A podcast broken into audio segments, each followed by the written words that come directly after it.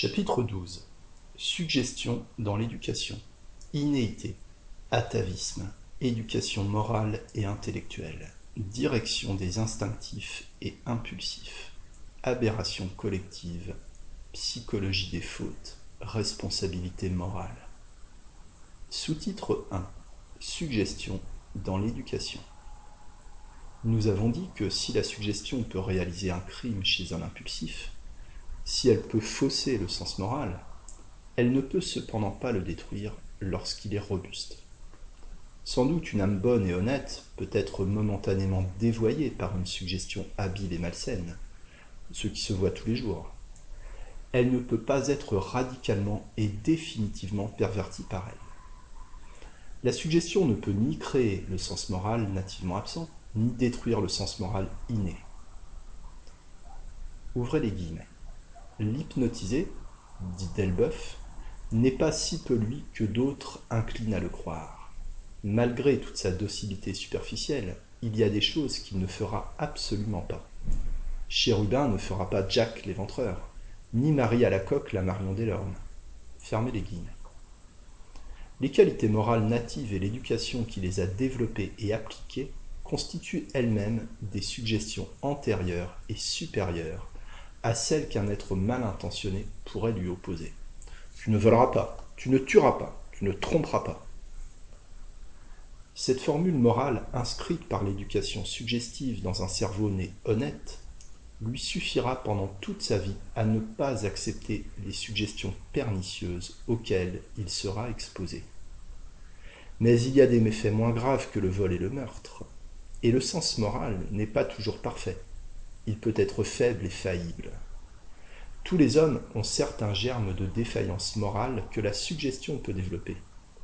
La perfection n'est pas de ce monde. Si la suggestion ne peut pas transformer tous les honnêtes gens en malfaiteurs, peut-elle transformer un vicieux en honnête homme? Peut-elle créer le sens moral absent? Est-il vrai de dire avec Durand de Gros que le brédisme nous fournit les bases d'une orthopédie intellectuelle et morale qui sera inaugurée un jour dans les maisons d'éducation et dans les établissements pénitentiaires. Élargissons la question et demandons-nous ce que peut faire la suggestion dans l'éducation. Jusqu'à quel point les passions, les instincts, les tendances morales, les facultés de l'esprit peuvent-elles être modifiées par une suggestion prolongée et habilement conduite? Soit à l'état de veille, soit à l'état de sommeil. Et d'abord, je répète ce que mes expériences nombreuses m'ont permis de conclure. La suggestion dite hypnotique n'impose pas fatalement les idées au cerveau. Elle ne fait pas plus que la suggestion à l'état de veille. Un hypnotiseur ne sera pas un éducateur automatique. Il ne fera pas plus. Il fera moins s'il n'a pas l'habitude des enfants. Qu'un précepteur sagace et expérimenté, qui sait captiver leur esprit et adapter sa suggestion éducative à l'individualité morale des sujets. On sait combien l'éducation de l'enfant, les doctrines philosophiques et religieuses dans lesquelles il est bercé dès son plus jeune âge, les notions et les impressions que le milieu ambiant lui communique, déteignent sur lui et impriment à son être moral une empreinte qui persiste toute sa vie. Les hommes mûrs, chez qui l'expérience personnelle de la vie a émancipé le cerveau, conservent souvent, en dépit de toute leur indépendance d'esprit, de toute leur libre raison, un vieux fond d'idées dont ils ne peuvent plus se départir, parce qu'elles se sont incarnées dans leur cerveau à la faveur d'une longue suggestion antérieure, bien que ces idées jurent avec leur mentalité actuelle. Ouvrez les guillemets sans que l'on s'en rende compte, dit Liébeau, on acquiert des notions morales et politiques, des préjugés de famille, de race, etc. On s'imprègne des idées qui font atmosphère autour de soi. Il est des principes sociaux et religieux qui ne devraient pas résister devant le sens commun, pour ne pas dire devant la raison, auxquels on croit de bonne foi et que l'on défend comme son propre bien. Ces principes étaient ceux des ancêtres. Ils sont même nationaux, ils se sont incarnés du Père au Fils. Les détruire par le raisonnement est impossible, et par la force, c'est dangereux. On a beau en démontrer la fausseté, il y a dans les hommes des pensées par imitation qui, tout absurdes qu'elles sont, font corps avec eux-mêmes et finissent par se transmettre de génération en génération à la façon des instincts. Fermez les guillemets. L'éducation, cependant, quelque suggestif que soit l'éducateur, quelque docile que soit l'enfant, ne fait pas ce qu'elle veut. Beaucoup de personnes simplistes et honnêtes croient que l'enfant naît avec un cerveau vierge dans lequel l'éducation sème la bonne ou la mauvaise graine. L'homme serait ce que l'éducation le fait. Les vertus feraient honneur aux éducateurs qui les ont développées. Les vices accuseraient une éducation vicieuse. Cette conception, que les doctrines religieuses semblent admettre, ne résiste pas à l'observation. L'enfant naît avec un certain fond moral et psychique atavique. D'une part, il reproduit certains caractères physiques, traits de physionomie, allures, gestes, intonation de voix, et jusqu'à certains tics ou certaines difformités d'un parent ou d'un ancêtre plus ou moins éloigné. D'autre part, il reproduit certains caractères moraux et intellectuels qui peuvent constituer l'un des types psychiques héréditaires de la famille.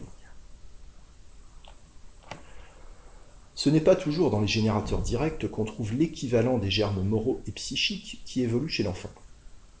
Il en est d'eux comme des germes morbides. Ceux-ci aussi peuvent rester latents pendant certaines générations et se développer seulement chez l'un des descendants. Quoi qu'il en soit, l'enfant n'est un peu ce qu'il est. Son avenir est dans l'œuf. Il a des instincts, des aptitudes, des modalités nerveuses et intellectuelles qu'il apporte au monde et qui le déterminent avec une certaine fatalité. Voici deux frères élevés dans le même milieu, soumis aux mêmes exemples, à la même éducation. L'un sera docile, honnête, laborieux. L'autre sera indocile, paresseux, vicieux. Les parents useront sur lui toute leur influence. Châtiment, éloquence, suggestion religieuse, rien n'y fera. Chez elle, l'éducation maternelle, maternelle ne parvient qu'à recouvrir le naturel d'un vernis trompeur. La mère croit former son enfant à son image. Le naturel inscrit dans l'œuf revient au galop dès que l'enfant vole de ses propres ailes, et la mère ne reconnaît plus son œuvre. Chez tel autre, son influence bien dirigée réprime et atténue certains instincts héréditaires, moins profondément incarnés. Elle corrige dans une certaine mesure l'œuvre mauvaise de la nature. Des parents robustes et sains peuvent procréer un monstre physique. D'autres saints de corps et d'esprit procréer un monstre moral. Entre ces cas extrêmes, enfants foncièrement bons, enfants foncièrement vicieux, rebelles à toute suggestion, toutes les transitions s'observent. Une bonne éducation peut développer les germes qui existent, aptitudes morales et psychiques. Elle ne peut pas les créer chez ceux qui en sont dépourvus. Là où le sens moral n'existe pas, aucune suggestion ne peut le faire naître, pas plus que l'éducation physique ne peut faire pousser un membre qui fait défaut. L'une ne peut sans doute remédier à certaines perversions instinctives incurables pas plus que l'autre, ne peut supprimer certains vices de conformation. Mais ce sont là, fort heureusement, des cas extrêmes. La plupart des enfants naissent avec des germes bons et mauvais.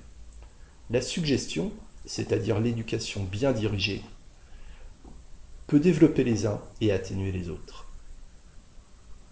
Il ne serait donc pas exact de dire que la doctrine de l'innéité et de l'atavisme commande le fatalisme et la résignation. À côté de suggestions ataviques, viennent aussi les suggestions par l'éducation et les incitations du monde extérieur. Et c'est pour cela que l'éducation doit intervenir pour neutraliser, dans la mesure du possible, les germes vicieux, pour opposer aux impulsions natives un contrepoids de suggestions coercitives, pour développer les aptitudes morales et intellectuelles qui, faute de culture, resterait embryonnaire, en friche. Prenons quelques exemples. Tel enfant naît bon, compatissant, avec une grande sensibilité morale. Son âme s'émeut devant les souffrances d'autrui et les injustices. Les mauvaises suggestions, comme nous l'avons dit, n'arriveront pas à pervertir cette âme honnête et altruiste. Tel autre n'a pas de sensibilité morale, son âme forte mais peu impressionnable, indifférente sans être pervertie, ne s'émeut pas, ne connaît pas la répugnance, l'horreur ou la pitié que soulèvent chez les premiers certains actes. Celui-ci peut, nonobstant, rester honnête. Si l'éducation lui a suggéré la notion du juste et de l'injuste, la notion, sinon le sentiment du devoir, la notion du point d'honneur, suggestions acquises qui peuvent faire contrepoids à l'absence de sensibilité morale. L'éducation religieuse peut chez certains créer une discipline rigoureuse de l'esprit et servir de frein à certaines impulsions mauvaises. J'ajoute cependant que si cette éducation est mal dirigée, si elle s'inspire d'une religion déformée par les passions humaines, ayant perdu son caractère évangélique, devenue étroite et intolérante, elle peut déformer la sensibilité morale et allier une austérité de vie et de mœurs respectable à une grande sécheresse de cœur, à une âme dure et froide. D'autre part, une éducation trop positive, une morale rationnelle trop sèche, qui s'adresse à la raison plutôt qu'au cœur, crée parfois un scepticisme étroit et farouche qui peut devenir dangereux. Certaines âmes ont soif de religiosité. Je n'appelle pas ainsi un dogme, mais un idéal vague, poésie indéfinissable de l'âme, aspiration quelque peu mystique vers l'inconnu. Mirage et illusion, soit. Mais il leur faut plus que le sens moral, plus que la notion du juste.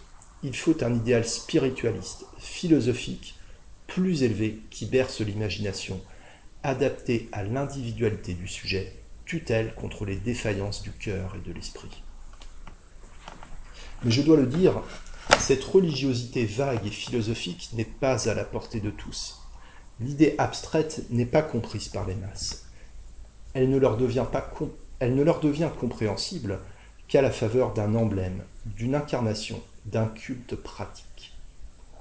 Les religions diverses, telles qu'elles sont actuellement, ne sont, je le veux bien, que la matérialisation plus ou moins grossière, souvent avec perversion à notre image par nos passions, de l'idée religieuse. Malgré ces imperfections, un culte religieux est peut-être nécessaire à une partie de l'humanité.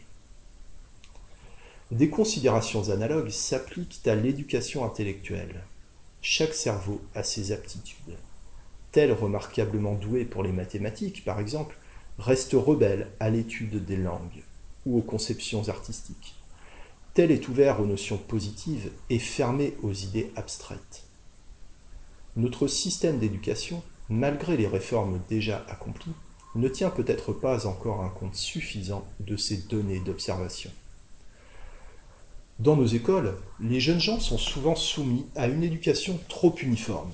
On veut les couler dans le même moule, on veut les passer par la même filière pour aboutir à des carrières différentes.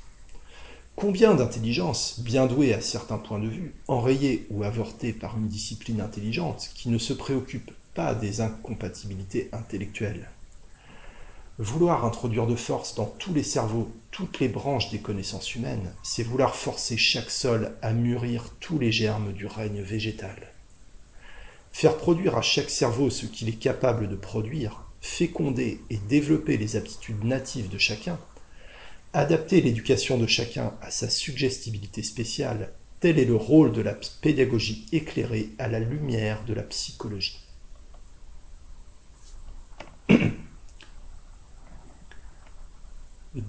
Sous-titre 2 Instinctif et impulsif. L'éducation morale, avec l'éducation intellectuelle, ne fait pas ce qu'elle veut. Sans doute, elle peut parfois inhiber des habitudes morbides, qui ne sont pas trop invétérées.